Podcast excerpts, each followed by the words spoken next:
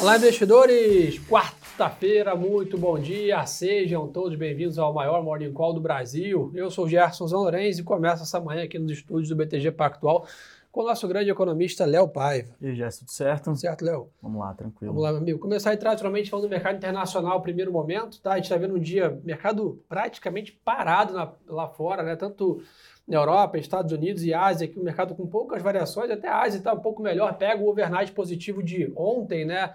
Então o Japão fechou com 2,70 de alta, Xangai também.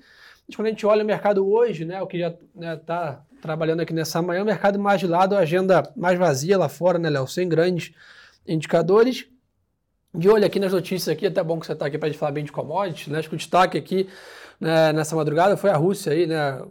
Comentando que vai honrar o seu fornecimento de gás na Europa, porém ressalta ali que sanções ainda podem colocar ali, reduzir o nível né, desse gasoduto aí do Nord Stream, que é o principal, né?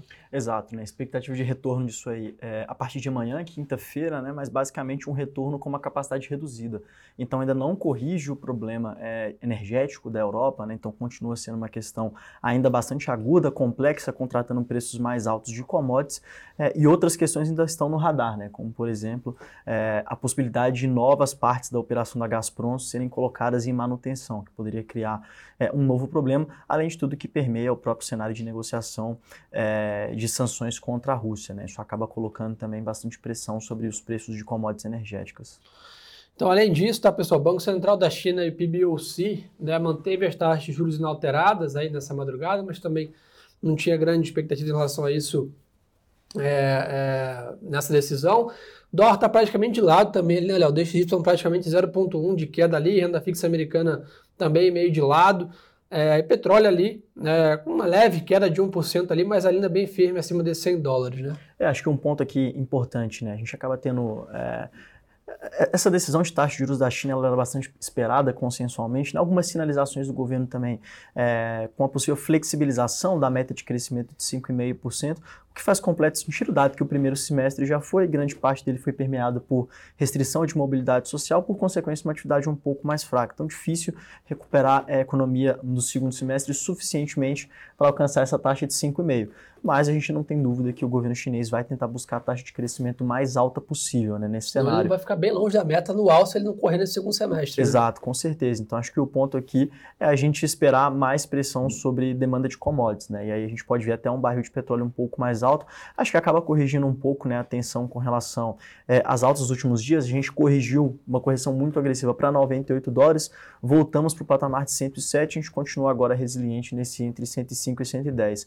Na nossa visão, até o final do ano, é, novas pressões sobre a cotação do barril de petróleo elas vão aparecer, a gente tem uma situação de OPEP muito apertada, acho que vale lembrar, né, a gente teve recentemente uma visita do Biden à Arábia Saudita, essa visita não culminou nenhum compromisso para aumento de oferta de petróleo, dado que a gente vem sendo bem vocal há algum tempo aqui, né, Gerson? Não existe espaço, parece não existir espaço para aumentar essa oferta nos maiores exportadores. Então, acho que isso aqui acaba também sendo... O aumento de oferta de petróleo é uma coisa tão óbvia, né? Você tem um Exato. tempo ali de construção, de exploração, né, de teste, de seja né, plataforma, ou seja campo de exploração em terra ali, que não é tão óbvio assim você aumentar Exato. a oferta de petróleo, né? Exato, não é algo trivial e, e a demanda está muito forte, né? Então esse descasamento ele deve continuar por algum tempo, mesmo que a gente espere uma atividade econômica enfraquecida, não vai enfraquecer ao longo do tempo, né? E ao longo desse tempo de enfraquecimento ainda vai existir algum delta de crescimento positivo, por consequência, mais demanda de petróleo, né? Então acho que o quadro continua bem desequilibrado e, e contratando preços mais altos à frente. Boa, turma. E além disso, tá, a pessoa até perguntou como foi o resultado da Vale. Turma, ontem não, não foi balanço da Vale que saiu ontem, tá? Foi relatório de produção, mostrando uma leve né, corte da estimativa de produção da Vale. E isso está ajudando o minério hoje, tá? Então o minério de ferro está performando né, em alta ali em Singapura, né, de olho aqui no que a gente já imaginava também, que a Vale ia contratar para frente uma produção um pouco abaixo, tanto de minério quanto de cobre. Né? É, acho que o ponto aqui, né, a gente já teve um começo do ano né, com uma produção um pouco menor, com todas aquelas chuvas em Minas Gerais, uma situação climática que esse ano tem sido é, é, bastante complexa, como o ano passado também foi, é, e, e, acaba tendo esse segundo semestre com um gás um pouco menor. Né? Acho que o destaque aqui que a China tem importado menos minério de ferro do que o usual, então o balanço fica razoavelmente equilibrado, que explica Boa. esses preços mais baixos do minério de ferro ferro num cenário mais recente. Boa, então só para a gente ficar de olho, tá? O balanço da Vale é nos próximos dias, tá? Ontem realmente foi dados operacionais e amanhã, se não me engano, também tem dados operacionais da Petrobras, né? Mas não é né, o balanço do último TRI, e sim as projeções de produção ali e exploração das commodities. Pessoal, lembrando um ponto importante, tá? A gente está na temporada de balanço americana, né? Ontem à noite, já com o mercado fechado, saiu os resultados do Netflix. Para quem não lembra, o último resultado foi bem né, desastroso, o papel chegou a cair mais de 20%, e ontem o resultado acabou surpreendendo positivamente, tá? Então, uma alta no lucro, na receita, uma queda bem menor do que o mercado esperava no número de assinantes, né? E o papel ontem chegou né, a subir mais de 7% no pré-market aqui, lá no over né, night ali do mercado americano. Então, isso pode né, ajudar um pouco o humor do mercado, que já foi bem bom lá fora hoje, ontem, né? É Nasdaq com 3% de alta, S&P, Dow Jones, todos ali em bull market, vamos dizer assim, por um dia que seja, né? Mas isso pode ajudar hoje né, o sentimento Nasdaq, principalmente esse balanço da Netflix. E hoje tem um balanço importante também nesse assunto, que é o da Tesla. Né? Então, o balanço da Tesla hoje, pós-fechamento, também vai fazer preço né, é, nos mercados. Léo, o estado também aí de CPI do Reino Unido, né, mostrando uma alta de 9,4 em junho. E aí o que a gente vem falando aqui, né? Esse dado foi a maior alta desde 1982. Então a Europa também vem emplacando aqui né, novos all-time highs aqui em dados inflacionários aí das últimas décadas. Né? Exato, e isso aí junto com a discussão de um BOI possivelmente dando um hike de 50 pontos base é, na Exatamente. taxa de juros, né? Essa é Decisão é amanhã, né? Exato, essa é uma discussão que também está bem forte aqui, é, junto com uma possibilidade de, de, um Banco Central Europeu também ser um pouco mais agressivo, essa muito mais no teor de ruído do que efetivamente informações e comunicações mais concretas da instituição, de membros da instituição, membros importantes, mas o BOE não, a gente já viu inclusive é, um, um board bastante dividido em relação a qual que seria a alta de juros entre 25 e 50 pontos, e agora parece caminhar mais para esse cenário de 50 pontos, que é compatível com esse dado que você comentou, né, de uma inflação bastante pressionada. Boa. Então, pessoal, lembrando, né, apesar da agenda estar mais vaziada hoje, o único dado para a gente ficar de olho é vendas de residências nos Estados Unidos às 11 horas da manhã e confiança do consumidor da zona do euro também às 11 da manhã. Então tem uma agenda leve, média de intensidade 11 da manhã, mas amanhã temos aí Banco Central Europeu decidindo taxa de juros, que é um debate atual né, grande, é um dos últimos bancos centrais ali entrar nessa, nessa dinâmica de ciclo de de restrição ali monetária, né, de aperto monetário, e agora o mercado debate entre uma alta de 0,25, que é, foi precificado durante um bom tempo, e agora começou a ser precificado até uma alta de meio os últimos dados. Então, apesar de hoje estar mais vazia a agenda, atenção para amanhã, e vamos ficar, né, vamos ter uma, uma agenda mais animada, vamos dizer assim. Exato. É, o Bitcoin também acompanhou bem, tá? O, o apetite a risco ontem ali, chegou a subir mais de 8%, se não me engano. Hoje eleva ainda mais um pouco a cotação, está subindo 1,5, quase 24 mil dólares, 23.700 acompanhando bem ali o apetite a risco, rompendo as resistências ali que tinha firmado ali próximos 22. Então agora talvez ele acompanhe um pouco a melhora no mercado, ressaltando que o mercado todo está com uma volatilidade mais elevada. Então cuidado com as posições de curtíssimo prazo aqui, que o mercado está tá mais a risco na média, mas sem dúvida ontem foi um dia bem otimista né, para os ativos. Leozão, Brasil. Agenda mais vazia também. A segunda prévia do GPM saiu agora, 0,52 para julho. Né? É isso, a gente tem uma agenda muito mais vazia aqui para o Brasil, né? E GPM continua com um cenário muito mais acomodado do que a gente viu no passado, o que acaba colaborando para isso, né? Uma pressão menor é, em preços de commodities, acho que o destaque aqui continua sendo commodities metálicas, né? Esse cenário de minério de ferro que a gente comentou. Então, aí, acho que a consequência é esse GPM um pouco menos pressionado, né? Na parte de inflação, acho que vale ressaltar, é, a gente teve um reajuste de gasolina baixista é, ontem, né? Então, bom, 5% é, da Petrobras, e aí a consequência nossa, a gente mudou um pouco a nossa composição e distribuição é, de IPCA para os próximos meses. A gente também mudou é, o momento que vai ser alocada a redução da TUS de TUST, né? Basicamente tarifas sobre o sistema de distribuição, sobre o sistema de transmissão, é que serão reduzidas com essa mudança de ICMS, a gente fez algumas mudanças, e agora a gente projeta 7,2 para o final desse ano, antes era 7,3 de IPCA, mas ainda assim a composição muito ruim, deixando uma herança ruim para 23, que é de um IPCA de 5,3, que na nossa visão já é acima é, do teto da meta de inflação para o próximo ano. Boa. Pessoal, parte de resultados, como eu comentei, então tem dados operacionais da Vale que saíram ontem, né? E mas hoje já temos balanços sim, né? Principalmente a VEG soltou seu resultado agora pela manhã. A gente não teve ainda muito tempo para analisar a fundo, mas mostrou um lucro de 913 milhões no segundo trimestre, uma queda de 19% na base anual e uma receita de 7,2 bi, uma alta de 25% na mesma comparação. Então a gente começa agora a acelerar, tem balanço da Home também que já foi divulgado agora pela manhã. Então temporada de balanços começa a pegar corpo nessa semana. Semana que vem acelera total ali, um grande banco já divulgando seus resultados. E aí teremos com certeza mais né, volatilidade, notícias para acompanhar na parte corporativa. Né? Aqui lembrando, né, estamos com é, recesso né, no Senado, né, então não temos nenhuma grande pauta né, com avanços nessa semana, a agenda em Brasília um pouco mais né, vazia, né, Léo? É, exato, a gente tem é, o calendário muito mais vaziado, né, o que era esperado depois da votação da Lei de Diretrizes Orçamentárias. O Congresso tem a permissão para entrar em recesso, retorna no começo de agosto. Esse retorno ele vem junto com a definição é, das chapas eleitorais né, na presidência. Então, dia 5 de agosto é a data final para as convenções partidárias é, para essa definição e o registro, é, e é basicamente isso que tem permeado o cenário eleitoral. Né? Algumas questões com relação é, às eleições. Né? Acho que um, um, um, destaque aqui também, né? a gente viu uma vocalização é, do presidente Bolsonaro com relação ao Auxílio Brasil. É, a gente hoje, né, devido à aprovação da PEC dos benefícios recentemente, o Auxílio Brasil foi elevado de 400 para 600 reais, e, e depois do ex-presidente Lula e da candidata Simone Tebet é, afirmarem que desejam manter um benefício de 600 reais no próximo ano, o presidente Bolsonaro também é, sinalizou a manutenção desse benefício. Né? Qual que é o efeito prático aqui para a gente? É, mais pressão em inflação, né? dado que existe uma maior disponibilidade de renda e um cenário de inflação no próximo ano mais pressionado. E, e claro que esse tipo de notícia, de news flow, é, de possibilidade com maior probabilidade agora, também vai estar na mesa do Banco Central. Né? Acho que até pegando esse gancho para pegar uma pergunta aqui, que sinalizaram se essa taxa Selic vai estabilizar ah, próximo às 14%, é, ou não. Na nossa visão, a gente vai para 13,75, né, mais 50 pontos na reunião de agosto, e encerra o ciclo e vai ficar estável nesse patamar por algum tempo.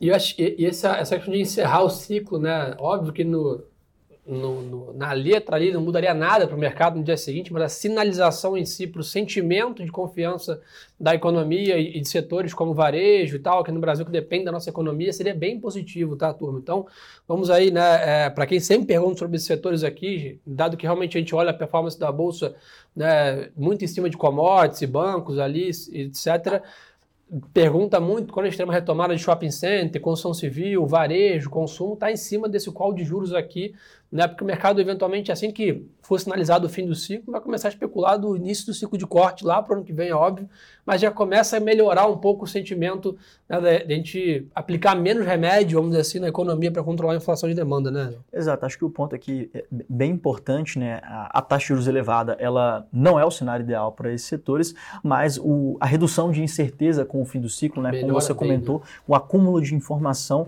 ele ajuda a precificar o cenário de longo prazo das companhias companhias, né? É, basicamente o valuation ele é muito impactado e também o crescimento das companhias no curto prazo por esse movimento de juros é, e, e, essa redução da incerteza colabora, né? Além, claro, das todas as questões macroeconômicas, é, o resultado eleitoral, tudo isso, esse acúmulo de informação vai ser bem importante também é, para a gente ver um cenário um pouco melhor para a bolsa, né? Porque de qualquer forma, independente do cenário, o acúmulo de informação é importante para a tomada de decisão do investidor, seja o institucional ou o investidor pessoa física.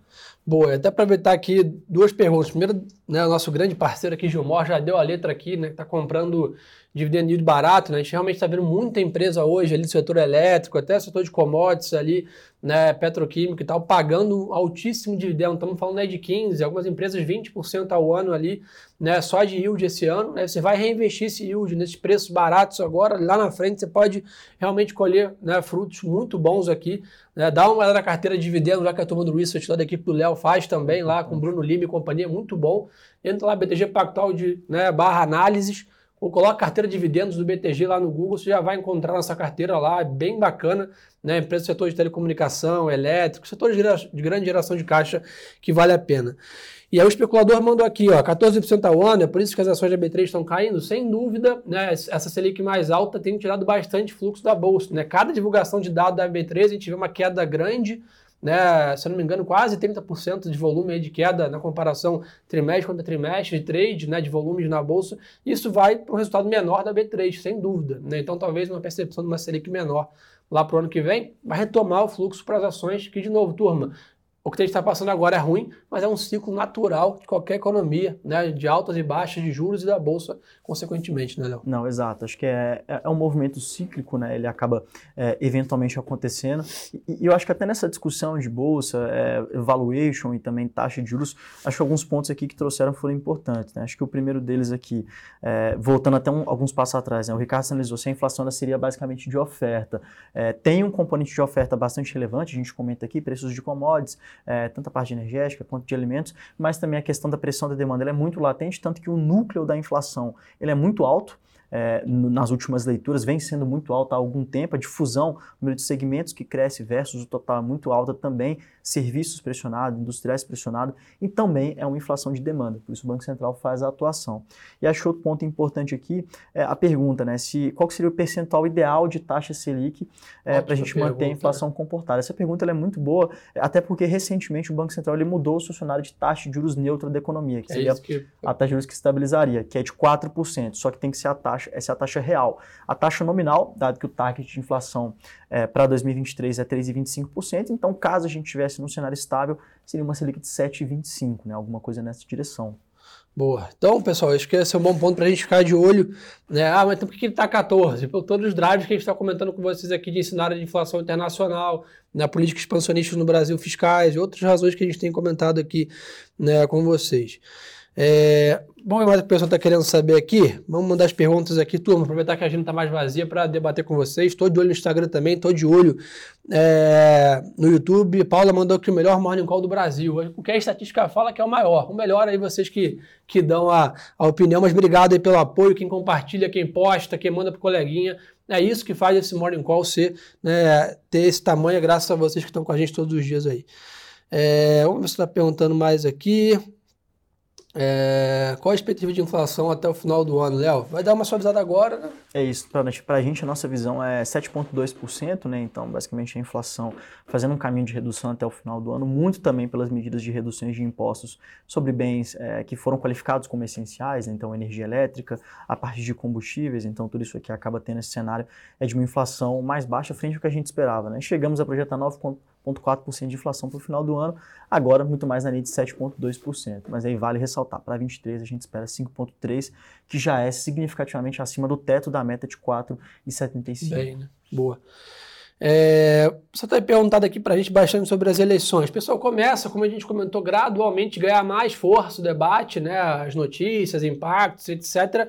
Mas o negócio que a gente comenta bem né, bastante é como as pesquisas estão mostrando claramente uma disputa lá para o segundo turno, né, entre o candidato ex-presidente Lula e o atual presidente Bolsonaro, o mercado não tem né, variado muito assim, com uma pesquisa para lá, outra para cá, ainda está muito faz pouco impacto de preço, dado todo esse furacão de turbulência que está passando de outros fatores, né, Léo? Não, exato. Né? O mercado tem precificado muito mais os vetores globais do que efetivamente os vetores domésticos. Né? E eu acho que até nessa direção, tem uma pergunta aqui também que é interessante, é se a alta dos juros pelo BCE pode desvalorizar o dólar. Né? A gente vê o DXY, que é o dólar global, que é a composição de uma cesta de moedas com grande participação do euro. Acima de 50% dessa cesta é o euro. Com essa especulação de um movimento mais hawkish do Banco Central Europeu, essa alta de juros e esse possível endurecimento da atuação atuação do Banco Central Europeu, é, a gente viu o DXY corrigindo na margem é, e voltando para um patamar um pouco menor. Ainda assim, cenário de dólar global muito forte, tá? Acho que vale ressaltar isso. Contra todas as moedas, né? Então esse é um ponto importante. A gente, ah, óbvio, né? Tá vendo dólar aqui a 5,40 no Brasil. Acho que,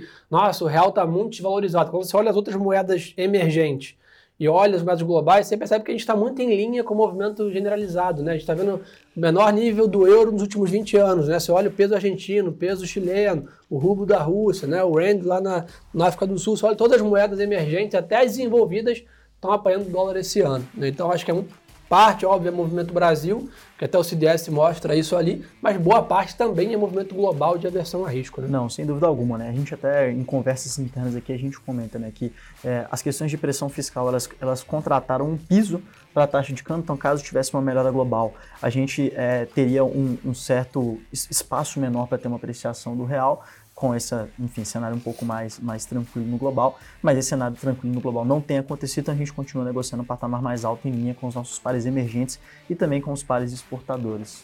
Show de bola, turma. Recado final, pessoal. Acompanha a gente também lá no Instagram, que é muito bacana aqui, ó. Gerson Zanorenzi e Leonardo Cepaiva né? Muito conteúdo nos stories, no feed, coisas no intraday ali rápido que a gente solta para vocês, vídeos ali nossos também explicando coisas mais legais. Então tem mais um canal para vocês estarem bem informados nesse momento de grande volatilidade, incerteza, eleições chegando. Então, quanto mais conteúdo de qualidade vocês consumirem, vai ser melhor aqui para os seus investimentos. Leozão, obrigado aí por mais uma parceria. Valeu, Jeff. Desejo a todos uma ótima quarta-feira de negócios. E lembre-se, turma, que o melhor ativo na sua carteira é sempre a boa informação.